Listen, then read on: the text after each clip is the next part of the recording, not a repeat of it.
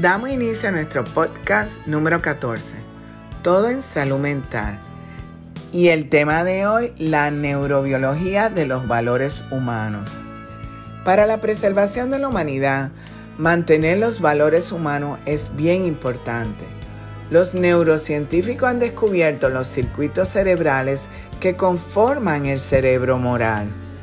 Son mecanismos que permiten llevar a cabo conductas altruistas y prosociales que a menudo pueden observarse incluso en niños muy pequeños. En un ser humano, la motivación por ayudar a alguien, tener un mínimo sentido sobre lo que está bien y lo que está mal, procurar no causar daño a los demás, tener un sentido básico de justicia, a todo esto los científicos se han referido con el término de cerebro moral. A través de la historia, la filosofía, diversos autores se han referido a los principios éticos y morales con un origen religioso, educativo y de influencia de contextos sociales.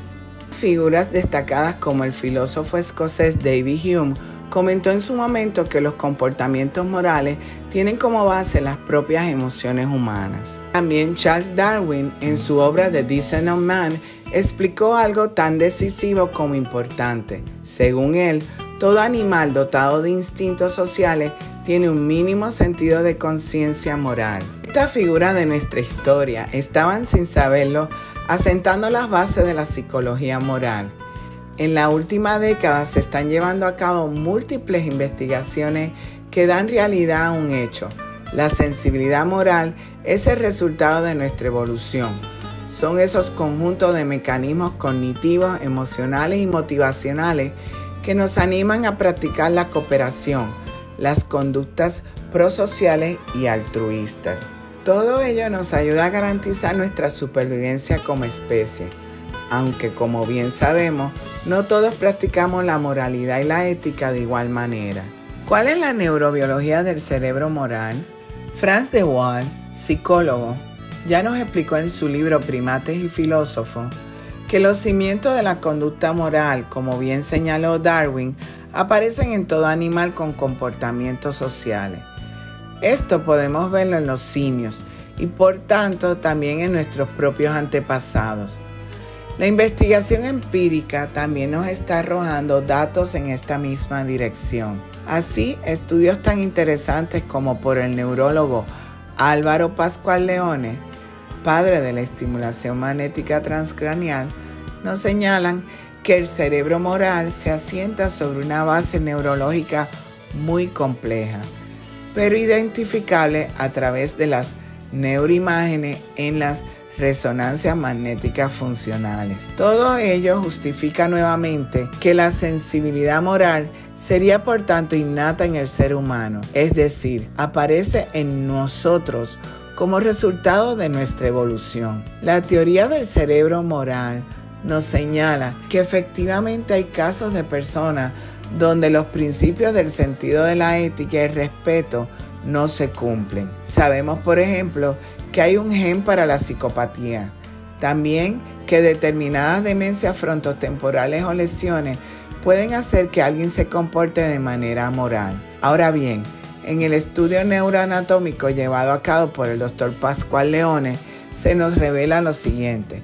El cerebro moral abarca una red neuronal donde quedan integradas diversas estructuras cerebrales como el lóbulo frontal, el lóbulo parietal, la ínsula y las estructuras subcorticales. Estas áreas facilitan y dan forma a lo que entendemos como la teoría de la mente. Gracias a ella podemos atribuir pensamientos e intenciones a otras personas. Asimismo, estas áreas promueven la empatía, las conductas sociales, nos ayudan a comprender las amenazas propias y ajenas, nos permiten analizar la realidad desde un punto social emocional y moral. Además, también facilitan el que podamos controlar nuestros instintos y pensar en las consecuencias de determinados actos. El cerebro humano ha evolucionado para entender que la exclusión, al igual que la agresión, no son conductas adecuadas, no nos benefician. La gran mayoría de las personas que llegan al mundo sabiendo que la violencia y el aislamiento no es bueno para nosotros mismos ni para los demás. Y sabemos, porque hay una molécula esencial llamada oxitocina, que no solo lo dice, sino anima a practicar conductas sociales positivas. Es ella quien impulsa la oxitocina, el cerebro moral.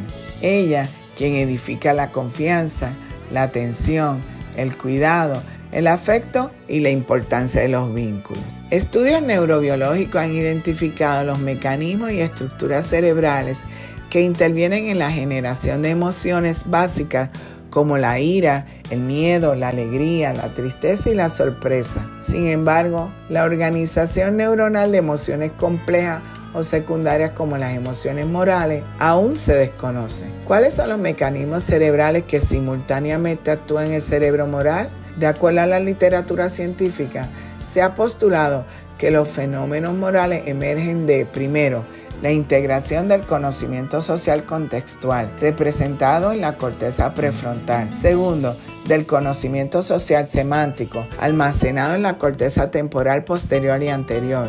Los estados básicos y motivacionales emocionales por el sistema límbico.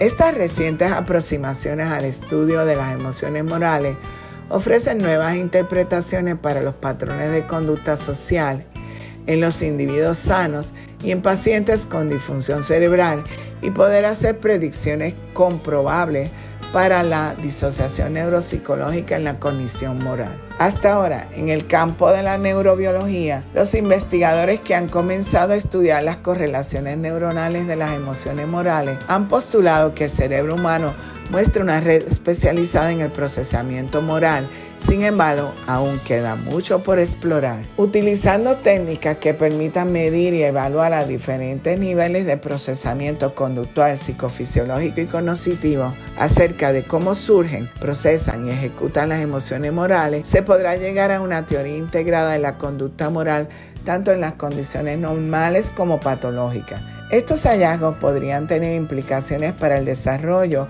y la implementación de programas de rehabilitación para los pacientes que muestran problemas en su conducta moral como consecuencia de una psicopatía adquirida en sujetos. En resumen, los seres humanos poseen un sentido natural de justicia que influye en las percepciones y las interacciones sociales. La sensibilidad humana es un componente fundamental en la forma de decisiones, así como en el funcionamiento de diversos sistemas sociales, legales y políticos. Debido a su intensa vida social, el ser humano ha desarrollado mecanismos para hacer decisiones rápidas y juicios sociales basados en nuestras emociones, para poder diferenciar intuitivamente lo que es correcto de lo incorrecto, por lo que las respuestas somáticas y emocionales son fundamentales para la conducta ética humana. Por esto, es tan importante desarrollar en las nuevas generaciones sociedades de paz, de armonía y donde reciban una educación basada en la confianza, la atención, el cuidado, el afecto y la importancia de los vínculos familiares. En estas navidades y fin de año, reflexionemos en lo importante de cultivar la solidaridad, el amor y el respeto hacia los demás. Esto nos dignifica como seres humanos. Y recuerden que para mantener el equilibrio en la vida, necesitamos de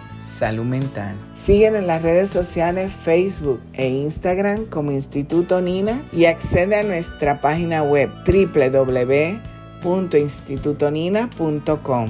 Recuerda suscribirte a nuestro podcast en Spotify y en YouTube. Presiona la campana para los avisos en YouTube y semanalmente podrás disfrutar de nuestro podcast.